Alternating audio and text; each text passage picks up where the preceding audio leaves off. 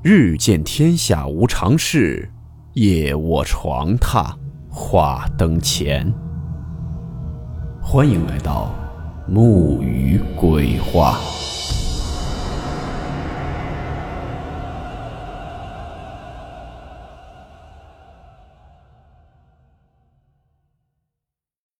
今天这个故事名字叫做《黄大仙讨风》。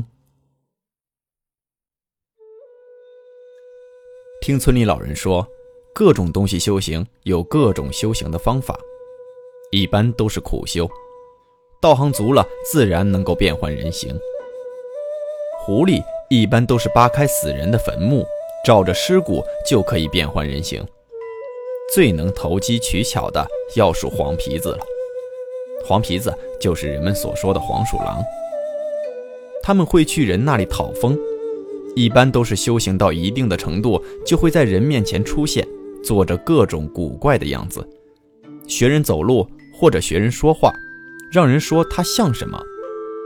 一般的人会说：“嘿，这个黄皮子和人似的。”有些懂的人会说：“像个佛家。”他们听了风会拱手作揖，助了他修行，他以后也会报答这个人。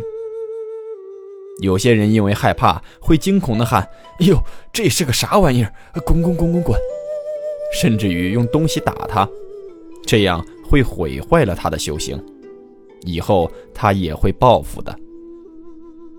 七十年代的时候，村里刘大宝是在生产队赶大车的。那天他刚卸了车回到村里，在村中间路口撞见了邻居刘富。只见他在前面跑，媳妇儿在后面追着。村里的院墙头上趴着不少脑袋。见刘富媳妇儿追他，有的喊快跑，这就追上了；有的喊刘富怕媳妇儿，有叫的有笑的；有的孩子趴在墙头拿棍子捅疯媳妇儿，有的让里面看不见的拉下去踩到脚的，真是什么人都有。这不像是发疯啊！刘大宝看了后暗想。就见刘富媳妇儿嘴角淌着口水，呲着牙，左右古怪地搓动着，发出咯吱咯吱的声音。这是被什么玩意儿附身控制了？刘大宝立刻回到牲口圈，取来马鞭。那会儿各家门前都堆着不少柴火，大宝就开始挨个找。在靠墙的地方有一个柴火垛，看见有个黄皮子，像人念经似的。把两个前爪搭在一起，一颤一颤的，正在作怪呢。这家伙活的年头够久了，身上的毛都白了一多半了。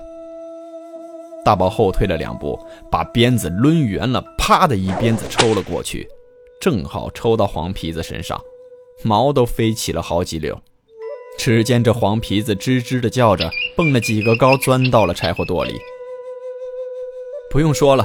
刘富媳妇儿的病马上就好了，也不唱了，也不跳了，也不追刘富了，一屁股坐到炕上，左看右看，还问别人刚才出了什么事儿。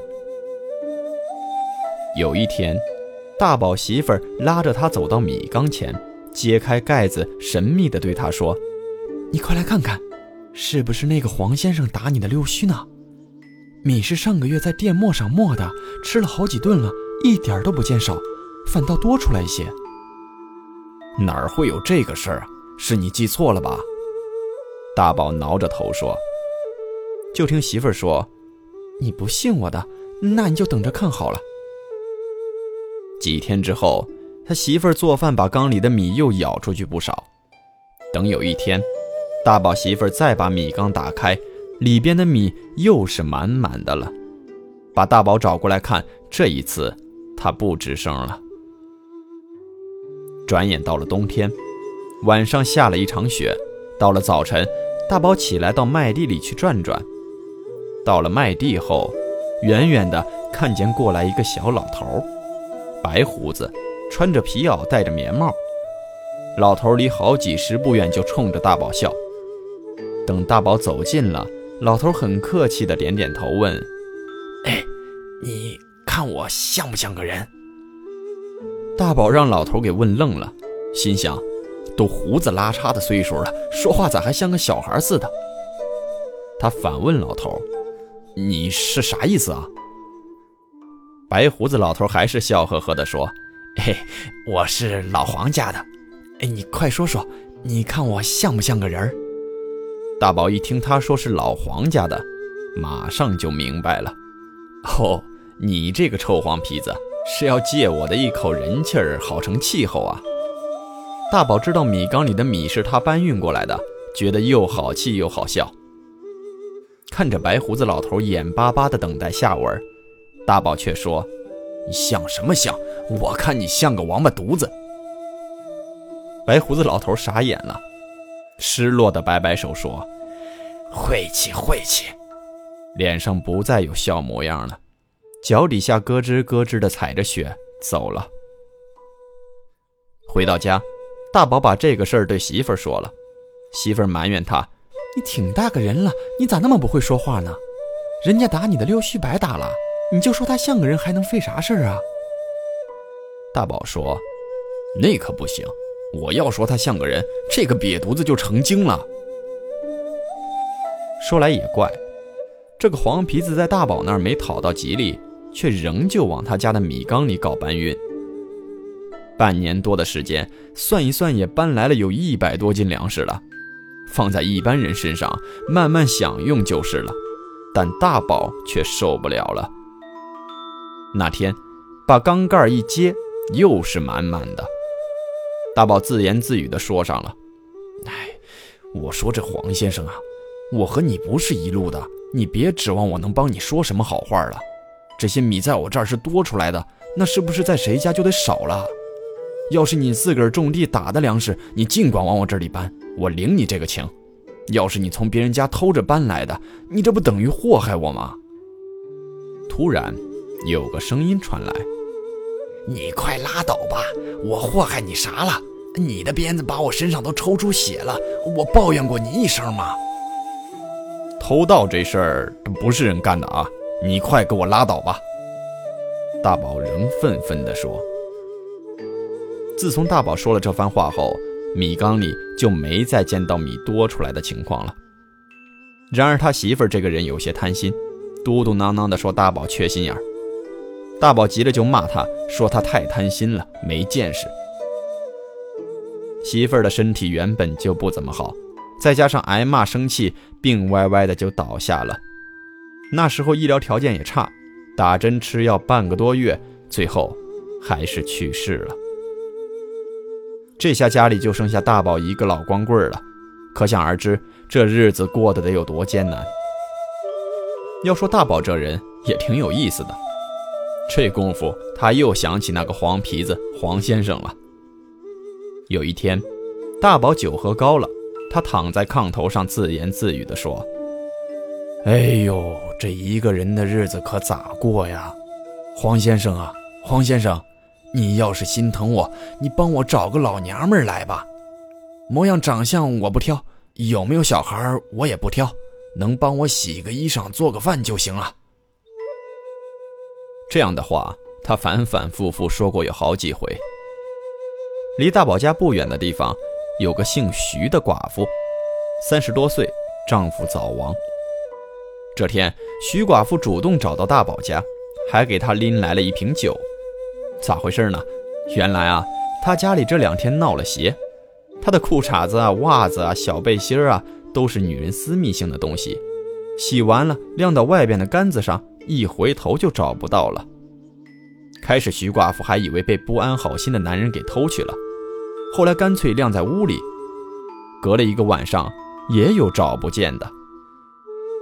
大宝用鞭子抽黄皮子的事儿，他是知道的。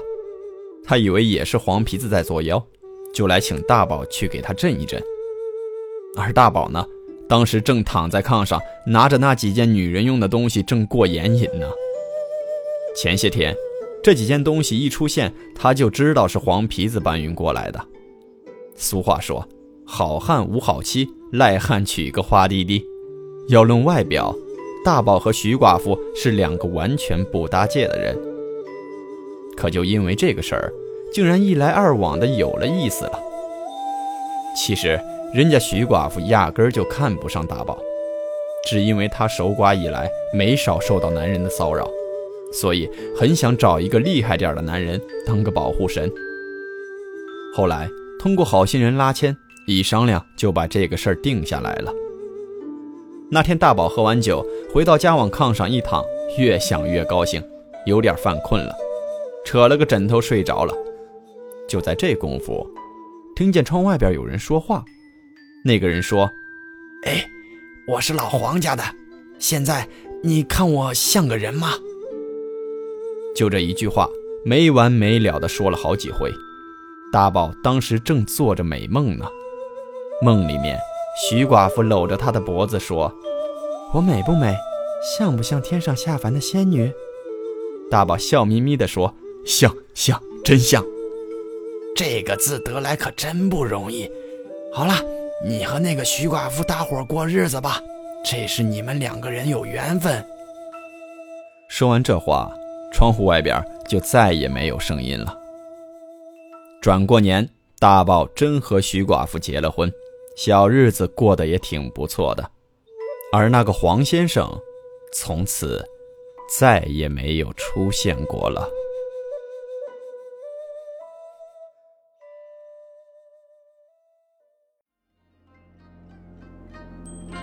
好了，我们今天的故事到此结束，祝您好梦，我们明晚见。